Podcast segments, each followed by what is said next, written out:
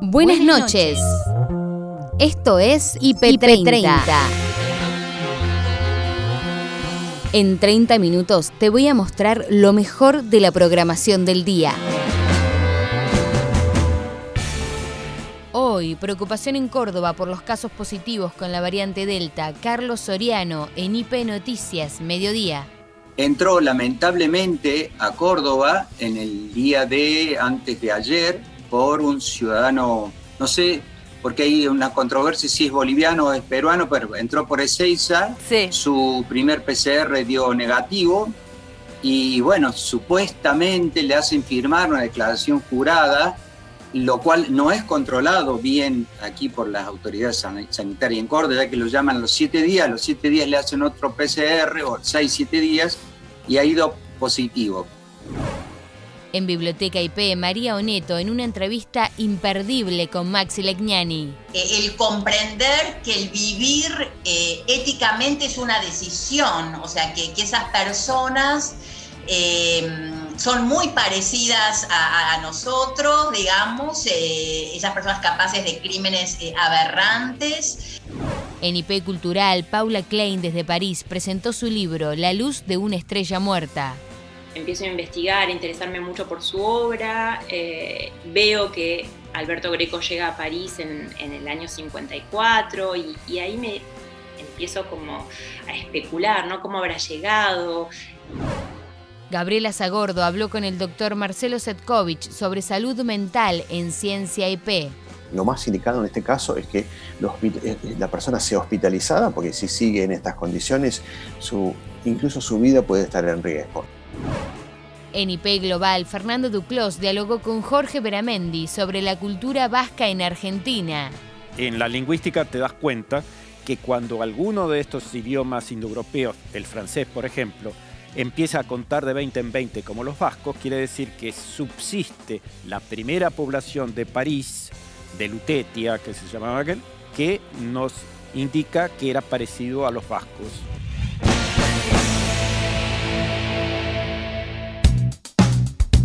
Lo destacado de la jornada en IP Noticias Noche con Martín Bustamante. Retornan las clases en la ciudad de Buenos Aires y el jefe de gobierno ya anunció la posibilidad de que finalmente sea sin distancia social en cada una de las aulas. Nuestra compañera Mayra García elaboró un informe para contarnos los detalles de este regreso tan polémico. Esta semana los alumnos de la ciudad de Buenos Aires y de la provincia van a volver a las clases después de las vacaciones de invierno, pero con diferencias en los protocolos y en las reglas, porque por un lado la ciudad de Buenos Aires arranca a partir del 4 de agosto con los alumnos de la secundaria y la modalidad nueva eh, que dispuso el gobierno de la Ciudad de Buenos Aires tiene que ver con que las burbujas ya no van a ser de la mitad del curso, sino que van a incluir a todos los alumnos. Los primeros que van a volver son los alumnos de la secundaria, porque fueron los que tuvieron menor cantidad de horas de clases presenciales. Después, el 17 de agosto, van a volver a las clases presenciales en la totalidad de la burbuja los chicos de la escuela primaria y el 24 lo harán los de nivel inicial. La decisión del gobierno de Horacio Rodríguez Larreta de volver con burbujas de todo el curso volvió a chocar contra las disposiciones del Consejo Federal de Educación. Esta semana el ministro de Educación, Nicolás Trota, dijo que Fernán Quiroz, el ministro de Salud, va a tener que explicar por qué no se respetan las distancias necesarias dentro del aula, porque si todos los chicos ingresan en, el mismo momento, no se puede cumplir la distancia de un metro y medio entre cada uno de los estudiantes. Las clases también van a volver en la provincia de Buenos Aires, pero ahí van a retomarse con la distancia de un metro y medio entre cada uno de los alumnos. A partir del lunes, después de las vacaciones de invierno, ya ningún municipio va a quedar en fase 3. Esto quiere decir que todos van a volver a las clases presenciales. Son 4.150.000 los alumnos bonaerenses de todos los niveles que esta semana van a volver a las clases. La modalidad burbuja quiere decir que la mitad va a tener vía virtual clases y la otra mitad va a asistir a la escuela. Esto se va a repetir en todos los distritos porque ya no quedó ninguno en fase 2, lo que quiere decir que todos vuelven a la presencialidad, pero respetando la rotación de la virtualidad y la presencialidad. Para conocer cómo recibe la comunidad educativa esta situación tan polémica, nosotros vamos a conversar con un grupo de padres. Natalia Rubinstein es presidenta de la cooperadora del colegio número 22 y está en línea para charlar con nosotros. Natalia, ¿cómo te va? Buenas noches. Martín Bustamante te saluda. Hola, ¿qué tal? ¿Cómo te va? Una mamá. Una mamá. ¿Dijo papá? Ah, una no, mamá. No, dijiste una, una, sí, la presidenta, no, pero como dijiste los papás, papás, mamás. Bien, papás, Perdón. mamás, por supuesto. Bien, bien hecha la corrección. Bueno, Natalia, contanos un poco cómo recibiste esta, esta noticia y este anuncio que hizo el jefe de, de gobierno porteño Horacio Rodríguez Larreta. Sí, eh, en particular eh, yo quería contarles eh, eh, que formo parte de la red de cooperadores, que estamos haciendo eh, una gran movida para que las escuelas tengan medidores de dióxido de carbono y mm, en parte, eh, si bien la falta de distancia social eh, no, no se resuelve por tener un medidor de dióxido de carbono, que Claro. si me permitís lo puedo cortar rápidamente, todavía al menos yo no tengo en mi poder, o no- nosotros como familias, cómo va a ser el protocolo, si se van a usar otros espacios, cómo hacer el patio o el comedor. No tenemos muy claro todavía eh, cómo va a ser el aprovechamiento del espacio para poder conservar eh, la distancia social y así reducir el riesgo de contagio por los aerosoles, ¿no? Claro, eh, uno piensa, Natalia, que va a ser bastante difícil conservar la, la distancia social hacia el interior de las aulas. Sí, habría que conocer todas las eh, aulas en particular. eh, eh, es, es nuestro deseo que eso sea respetado, digamos, por cómo los científicos y las científicas han demostrado que el contagio en proximidad no se resuelve con una ventilación como estamos promoviendo, ¿no? La ventilación cruzada, Sí. constante, distribuida, y en este caso en particular estamos eh, intentando que se instale la recomendación de que sea una ventilación medida para tener en claro si lo que estamos ventilando está bien o está mal, ¿no? Ya son 19 las personas contagiadas por la variante Delta en la provincia de Córdoba y la preocupación sigue aumentando. Carlos Soriano, médico sanitarista, aseguró que esta variante es muy contagiosa y peligrosa para la salud pública. entró lamentablemente a Córdoba en el día de antes de ayer por un ciudadano, no sé, porque hay una controversia si es boliviano o es peruano, pero entró por Ezeiza, Sí. su primer PCR dio negativo y bueno, supuestamente le hacen firmar una declaración jurada, lo cual no es controlado bien aquí por las autoridades san- sanitarias en Córdoba, ya que lo llaman a los siete días, los siete días le hacen otro PCR o seis, siete días y ha ido positivo. Pero resulta ser que este eh, ciudadano no había hecho el aislamiento, por lo tanto ya se aislaron 20 contagios. Hasta ayer eran 18, ahora son 20 contagios eh, y se han demostrado 20 contagios con esta cepa y hay 800 personas aisladas con cuatro escuelas aisladas. Usted fíjese Sí. cuán contagiosa es esta, esta variante y cuán peligrosa es para la salud pública, que bueno, ahora el, mañana seguimos con la presencialidad escolar, cuestión que eh, muchos sanitaristas estamos en desacuerdo, ya que la presencialidad escolar, como ustedes saben, eh, moviliza en el país entre 13 a a 15 millones de personas por día.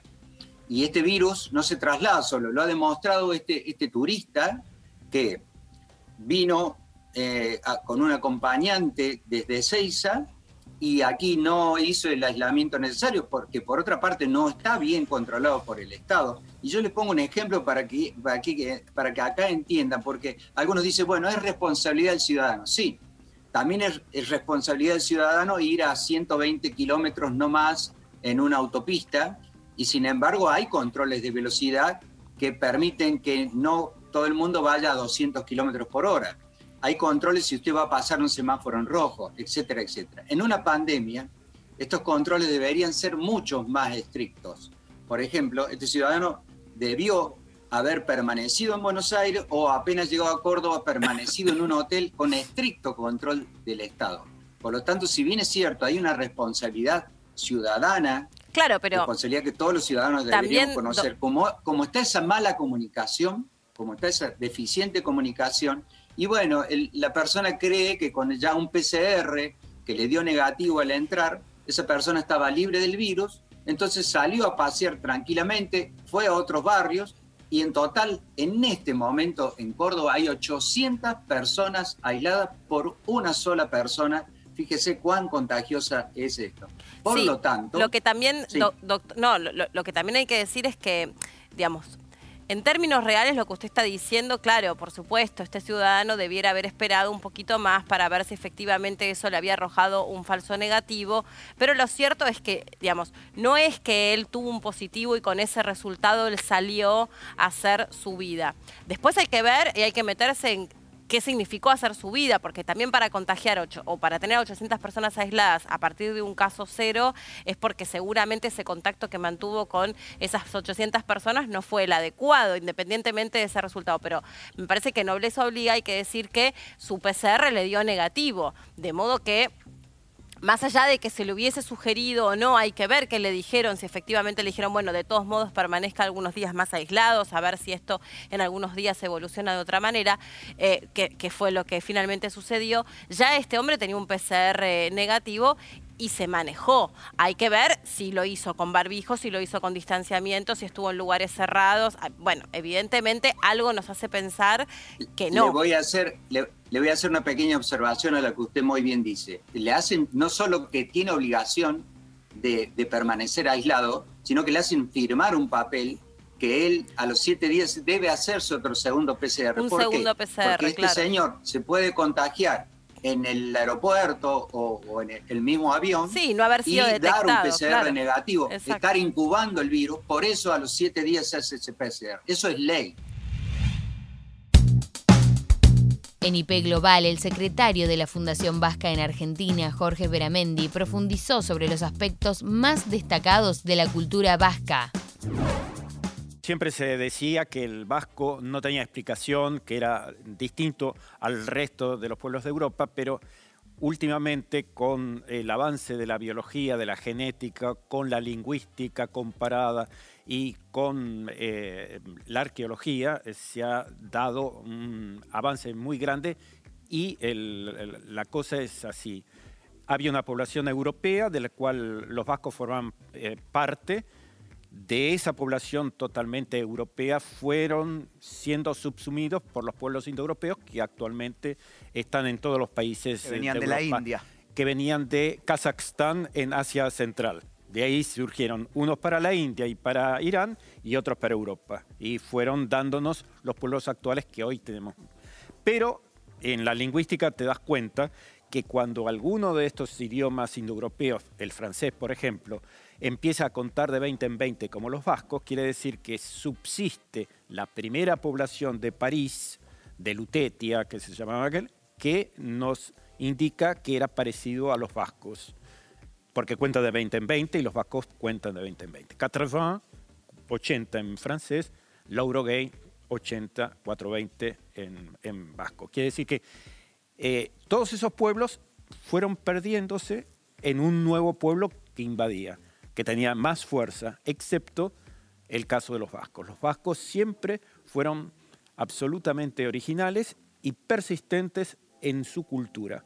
Y persistió el idioma vasco porque no solamente lo hablaba el pueblo llano, sino los grandes nobles. Los reyes se instruían en idioma vasco. Es decir, que podemos eh, mencionar con certeza que cuando empezó la oleada indoeuropea, ¿no? los pueblos que venían desde el oriente rumbo a Europa y que hoy en día son la cara de Europa, ¿no? Digo, los alemanes, los franceses, los vascos ya estaban en Europa, eran como europeos originarios. Claro, son los indios de Europa. Claro. Los aborígenes. me encanta, me encanta. No estamos reclamando todo el continente, pero éramos los habitantes primeros de Europa y fueron eh, amalgamándose con los pueblos que llegaron.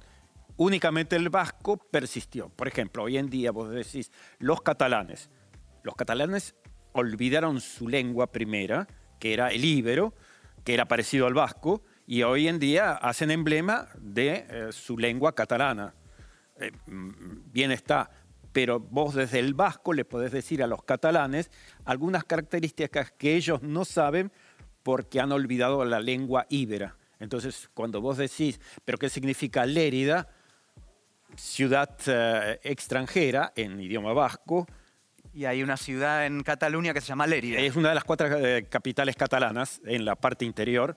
Entonces, como tienen similares palabras, el íbero y el vasco, los catalanes mm, mm, olvidaron el íbero, pero los vascos les podemos dar algunas explicaciones. en toda España. Me parece maravillosa la historia de Europa, la historia del País Vasco, la historia humana en general. A ver, vamos a Argentina. Yo dije 4 millones, 4 millones y medio. ¿Por qué tantos?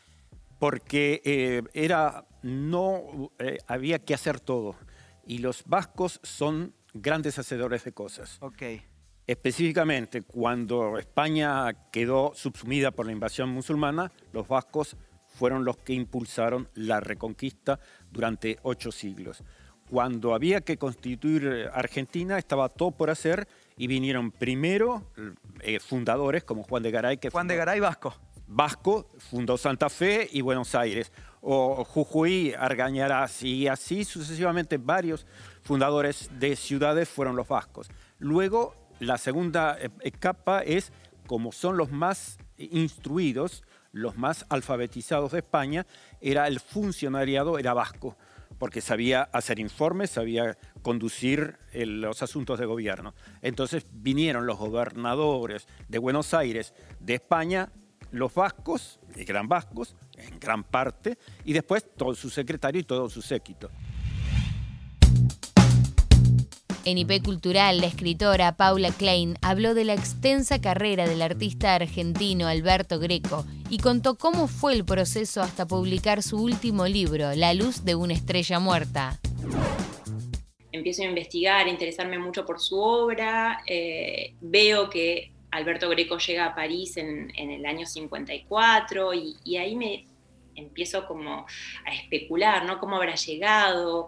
¿Cómo habrá sido esa, esa, llegada a París? ¿Dónde habrá vivido? ¿Con quién se habrá cruzado con otros argentinos de París que estaban rondando por acá en la época? ¿Lo habrá conocido, por ejemplo, a Coppi, a mm, Raúl Damonte Taborda, que es un escritor que me encanta? Muy conocido por sus obras de teatro, eh, por La Mujer Sentada, ¿no? su tira, su tira eh, cómica, sus cómics. Eh, y por todo ese, mundillo ¿no? de escritores y de artistas que, bueno, que iban llegando a París eh, y para los cuales estaba esa idea de París como el viaje iniciático, el viaje de perfeccionamiento de su arte, eh, como una especie de faro prácticamente de mito, no había que estar ahí para construirse. Y, poco a poco la obsesión se empieza a transformar en notas y, y empiezo a buscar todas las entrevistas y me empiezo a obsesionar un poco, sobre todo cuando, bueno, cuando leo como todos, ¿no? Eh, este hecho tan fuerte que es que él construye, transforma su suicidio, digamos, muy joven, de manera muy trágica, a los 34 años, lo transforma en su última performance. Claro, mira, hace mm, unas semanas eh, hablábamos de, la figura de Greco porque por primera vez en Argentina se está haciendo una retrospectiva eh, de él con 100 o alrededor de 100 obras en el Museo Moderno. Y una de las cosas de las que hablábamos era de esto, ¿no? Lo impactante de dejar su vida en, ¿no? De esto de esta idea que tenían las vanguardias de fusionar arte y vida y en un momento que hasta en el momento de su muerte eso sea parte de una performance, ¿no? Es como de un nivel de impacto que aún hoy, habiendo pasado todo el tiempo que pasó y habiendo visto dentro del arte todo lo que hemos visto, ¿no? Dentro del arte conceptual y demás, sigue siendo de alto impacto. Completamente, sí, cuando, bueno, muy rápidamente claramente como todos, ¿no? Leemos sobre, esta, sobre este suicidio transformado en, en obra testamento y, claramente eh, eso, eso me, apasionó. Eh, y sí, me parece que, en Greco todo este tema de, la, fusión entre arte y vida es como una constante y al mismo tiempo a medida que, me iba documentando sin saber todavía que esto iba a terminar siendo una novela, eh, ¿no? Me, empieza a fascinar esta idea de la construcción de un mito, ¿no? Como mm. una vida que parece que desde el inicio, desde muy temprano al menos, él la piensa ya como una vida de novela, ¿no? Una vida en la que la construcción del mito de Alberto Greco, artista maldito, la construcción de ese nombre, ¿no? El hecho de voy a vender mi nombre como si fuera una marca de jabón en polvo que vendo, todo ese juego con el arte de los medios, por ahí vieron también en la muestra eh, del Mamba, toda esta, esta obra que él lleva a cabo en, los, 1960, ¿no? en la que empapela la ciudad de Buenos Aires con, eh, con, con, las palabras Alberto Greco, qué grande sos, el pintor informalista más grande de América. Toda esa idea de una vida que parece destinada a transformarse en mito me, me fascinó y en un momento me dieron ganas de, bueno, de darle, de darle voz con el miedo que, que, eso puede implicar, ¿no? Porque querer darle voz a un muerto, darle voz a una figura de esa talla, eh, no era una tarea, digamos, que me, que me dejara tranquila. Lógico, claro, una responsabilidad también enorme. En Biblioteca IP, la reconocida actriz María Oneto expresó el desafío que le representa interpretar textos como Teoría King Kong y Potestad. Eh, el comprender que el vivir eh, éticamente es una decisión, o sea, que, esas personas eh, son muy parecidas a, nosotros, digamos, esas personas capaces de crímenes aberrantes y que hasta lo que produce potestad podemos empatizar con algo de, su dolor y de, y de, repente darnos cuenta que, que son estos monstruos, ¿no? Así que mm, potestad hacerla y compartirla con los espectadores es una ceremonia muy interpeladora para, para todos. Yo, yo no, salgo igual de las funciones de potestad, eh, de acuerdo con lo que viví también con, con la gente, ¿no? Y es y además me gusta mucho porque es una apuesta muy sensorial, no es una apuesta para que vos racionalices el tema, sino que, que, se mete en zonas más, más íntimas como debe hacer el teatro, produciendo verdades teatrales también, ¿no? Eso lo, lo, disfruto mucho. Sí, además eh, una, versión, una versión teatral que tiene eh, también, digámoslo, eh, esta apuesta esta apuesta y esta apuesta. La apuesta es que lo haga una mujer por primera vez, ¿no? Eh, por lo menos en la Argentina, como es tu caso. Y esta apuesta de Norman Brisky, que lo que hace es, eh, desde algo culturalmente aparente muy lejano, ¿no? Esta cosa medio eh, oriental, sin embargo está planteando el impacto físico que ya el texto da. Entonces es como que hay algo que se subraya eh, y también un poco retoma la carga de tantos años respecto a una lucha que sigue, que es la búsqueda de la memoria, verdad y justicia. Exacto, sí, una lucha que, que, no ha terminado, ¿viste? Cada tanto tenemos que, que salir a, volver a, refrendar en la Argentina nuestro compromiso con, con esa situación, ¿no? Eh, Normal la dirigió en su origen a Potestad en el año 85 y en este retome, que siempre decimos que es un eco de, de Potestad, esa primera Potestad, una reverberación, eligió esta estética que visualmente tiene una potencia muy grande, que, que me obligó a un entrenamiento importante, pero que hace que yo, más que un hombre o una mujer, sea una materia en escena, que es lo que yo más disfruto de, ser, alguien que resuena con, con, voces, con textos, con emociones, con la gente, eh, una apuesta también con un nivel de, luz, de pensamiento sobre la luz, de la ensoñación, con un vestuario de Renata Yuya muy así completo. Em, nada, mucho, mucho orgullo. Yo siempre digo mm, eh, que la quiero hacer siempre porque quisiera que, que nadie se perdiera este, este trabajo ¿no? y, este texto, escucharlo en voz alta. ¿no? ¿Cómo es actuarlo, María? Bueno, también, qué, hermoso escucharla. Bueno, como vos bien dijiste, el texto se dividió en cuatro partes, hizo una adaptación Alejandro Massi y la parte que a mí me toca se llama Porno Brujas y reflexiona sobre eh, el tema de la pornografía y además le suma su, posición eh, sobre el feminismo, la, posición de, de, Virgin y también la idea de qué ser una mujer King Kong, ¿no? Eh, o, lo, que ella dice que se siente más más King Kong que Kate Moss. Em, mira, para mí fue muy interpelador porque sobre la pornografía era un tema que yo jamás había reflexionado, eh, lo comentaba en una nota, creo que vi una, una sola vez em, una película sobre ese tema y no es un tema que, particularmente a mí eh, me ha incomodado muchas veces eh, el tema, como, como a mucha gente, pero Virgin lo toma a ese tema Em, que es un tema que también interpela mucho a los feminismos. Sabemos que no hay una única idea en el feminismo, sino que el feminismo acepta la idea de, esta multiplicidad, ¿no? De, poder pensar, repensar, autocriticarse, aceptar, no rechazar. O sea, es un movimiento en construcción. Luego de lo ocurrido a Chano, el cantante de Tambiónica, la salud mental vuelve a estar en la mira. El doctor Marcelo Setkovich habló al respecto con Gabriela Zagordo en Ciencia IP. Es un tema sumamente complejo porque las personas que acompañan a, las personas afectadas de trastornos mentales sufren tanto como esta y sufren el mismo estigma que sufren eh, las personas enfermas.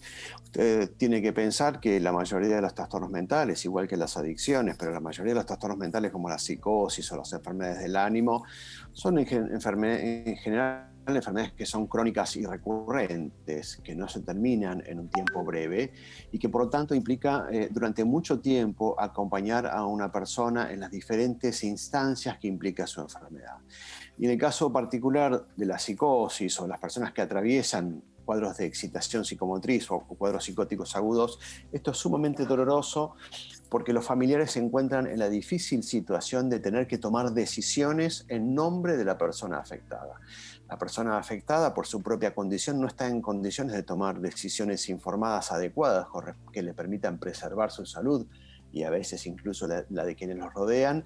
Entonces, primero la familia y después el, personal sanitario tiene que tomar decisiones para preservar la salud, que es uno, de los problemas más grandes que tienen los trastornos mentales severos. ¿eh? Usted, si tiene eh, apendicitis, puede decir, bueno, sí quiero que me operen, vamos al quirófano, pero en una persona con trastornos mentales no es consciente en un episodio psicótico agudo de que está enferma y muchas veces se resiste a recibir el tratamiento adecuado.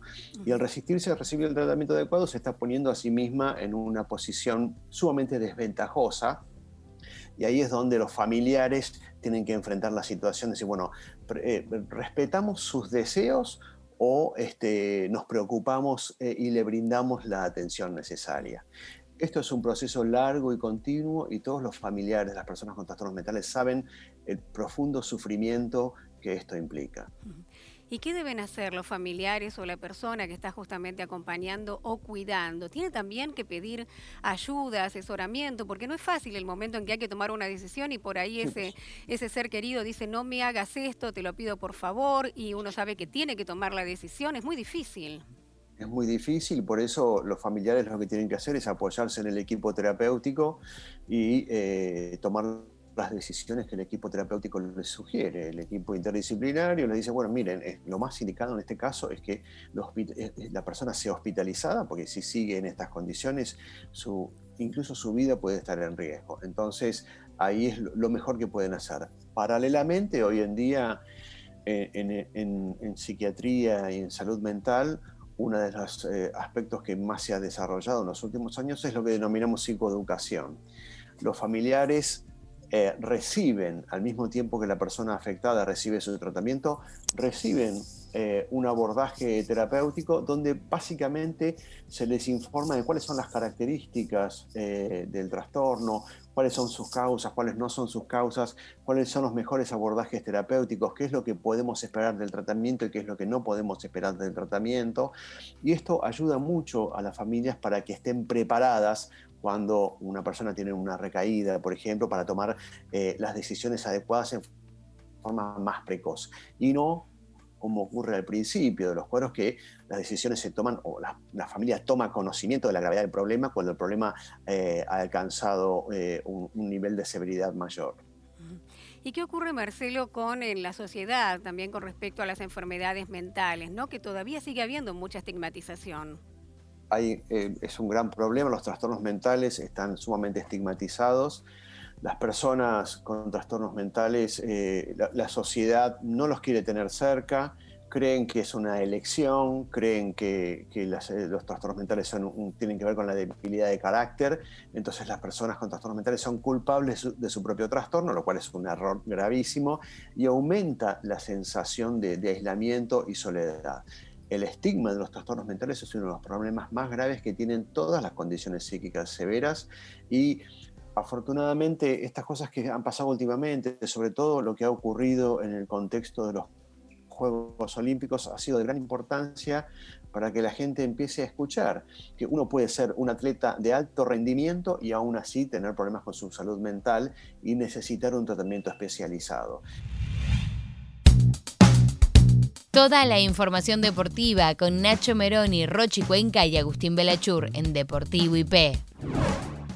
Nosotros tenemos a River en nuestra espalda, tenemos fotos de lo que fue el partido, la igualdad entre River y Huracán, y esto nos invita a conectarnos con Fede Porras. Bien. Que nos va a traer información del equipo de Marcelo Gallardo, después también lo va a hacer del conjunto de Miguel Ángel Russo, en la previa del Superclásico, porque ya hay algunas cuestiones que se empiezan a definir, algunas cositas que hay que prestar atención, pensando en lo que van a hacer estos días y pensando en el equipo que puede poner Marcelo Gallardo en cancha. Fede, ¿cómo estás? Bienvenido. ¿Qué tal Nacho Rochi? Bueno, aquí estamos obviamente en el Estadio Monumental, hace un ratito terminó el partido, recién también terminó la conferencia de Marcelo Gallardo, que dejó entender que estaba muy conforme con lo que fue el rendimiento del equipo, la búsqueda constante que tiene este River, que es una de las características obviamente del equipo, pero bueno, un, empate que lo deja con, sabor amargo en esta previa del de Superclásico que será el miércoles. Fede, buenas noches. Lo primero que te quiero preguntar es, ¿cómo está Nico de la Cruz? Eh, perdón, Pablo Díaz, que salió con alguna molestia. Lo de Pablo Díaz, yo creo que el cambio fue especialmente por precaución. Hace un ratito salió el parte médico oficial de River hablando de un traumatismo en el muslo derecho. Habrá que ver si ese, si ese traumatismo lo deja fuera del partido con Boca. Yo creo que la famosa paralítica no debería ser tan grave como para que quede afuera de lo que será el Superclásico, pero recordemos que hace no mucho tiempo Rafael Santos Borré, cuando era parte del plantel de River, también tuvo una paralítica y se perdió dos partidos, así que a la espera de lo que será la evolución, mañana creo que será un día muy importante para, para saber cómo está Pablo Díaz. Y por otro lado, también te quiero preguntar, a mi entender tuvo un gran partido em, Julián Álvarez y sabemos que Matías Suárez posiblemente sea baja para este superclásico. ¿Cómo viene esa situación? ¿Cómo viene con la recuperación? Y si te lo imaginás a Julián Álvarez ocupando ese lugar. La recuperación de Matías Suárez a mí me cuentan que viene bien, eh, ya está sintiendo bastante menos de, dolor, ya puede empezar a hacer unos trotes habituales, pero no creo que lo arriesguen para lo que será el Superclásico, teniendo en cuenta que el principal objetivo de River obviamente es la Copa Libertadores y se le viene muy cerca el duelo ante Atlético Mineiro. Así que la prioridad es que apunte a, jugar ese partido ante el conjunto brasileño. Y obviamente, en caso de que no esté Matías Suárez el día miércoles, el reemplazante habitual, y especialmente por lo que hizo esta noche aquí en el Monumental, seguramente sea Julián Álvarez. Digo seguramente porque Marcelo Gallardo en estos partidos, en estos superclásicos que son partidos especiales, puede llegar a sorprender. Yo no me imagino una sorpresa, pero bueno, no descartemos que pueda sumar un quinto volante como fue Paradela hoy, que también tuvo un muy buen ingreso. Bueno, hoy eh, en ese sentido, Fede, eh, era un partido importante para varios jugadores de River. Pienso en Roleiser, pienso en Julián Álvarez, obviamente en Girotti también, que tal vez no redondeó su mejor partido en, River. Y ya algunos puestos me da la sensación que son claros. Creo que lo de Paradela eh, fue un buen ingreso y puede ser ahí una carta con la que Gallardo pueda sorprender a partir de una lectura que haga, si es que Suárez no llega, que todo indica que va a ser así. Sí, así es. Bueno, Paradela a mí me, cuentan, al menos desde el cuerpo técnico, que, están, muy contentos con, la pretemporada que tuvo, con, los con las buenas actuaciones que viene teniendo. También tuvo un muy buen ingreso en el partido de Libertadores ante Argentinos Juniors. Pero por ahora eh, les viene sirviendo bastante como carta sorpresa en lo que es en el ingreso del banco de suplentes. Habrá que ver también cuál es la, la táctica que dispone Russo para este partido, si finalmente pone una línea de 5 Habrá que ver si ahí Gallardo define jugar con Julián Álvarez o le copa aún más la mitad de cancha, ya que Boca tendrá, tendría tres centrales únicamente para marcar a Brian Romero en caso de que no se incline por Julián Álvarez de, titular. Cerramos el IP30 de domingo escuchando a Alfonsina y el Mar por Casu y Lito Vitale en los premios Gardel 2021. Sabe Dios que angustia te acompañó, viejos cayó tu voz para recostarte arrollada en el canto de las caracolas marinas.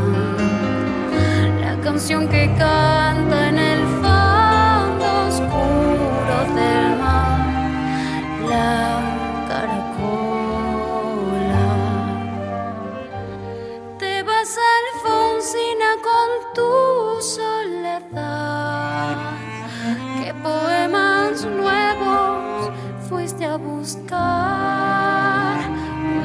antigua de viento y de sal. Te requiebra el alma y la está llevando y te vas hacia allá como un sueño. Dormida Alfonsina vestida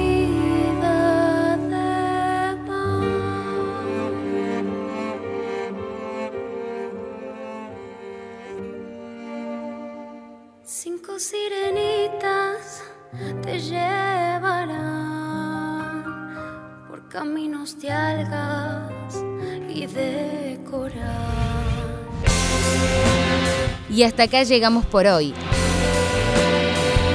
Acordate que podés ver las notas completas en nuestro sitio www.ip.digital y en nuestro canal de YouTube búscanos como IP Noticias y suscríbete.